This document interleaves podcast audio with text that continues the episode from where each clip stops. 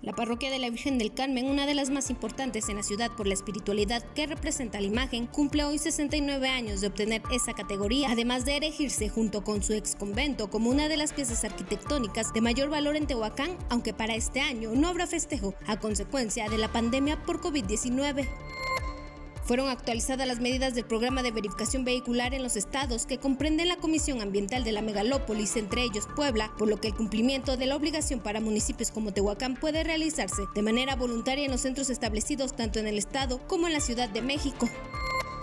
La fracción de Morena en el Congreso del Estado alienta una iniciativa para otorgar hasta 10 unidades de medida y actualización UMA, lo equivalente a 868 pesos como apoyo mensual para madres solteras, y es que de acuerdo al INEGI en Tehuacán entre 3 y 4 de cada 10 mujeres con hijos se asumen como independientes.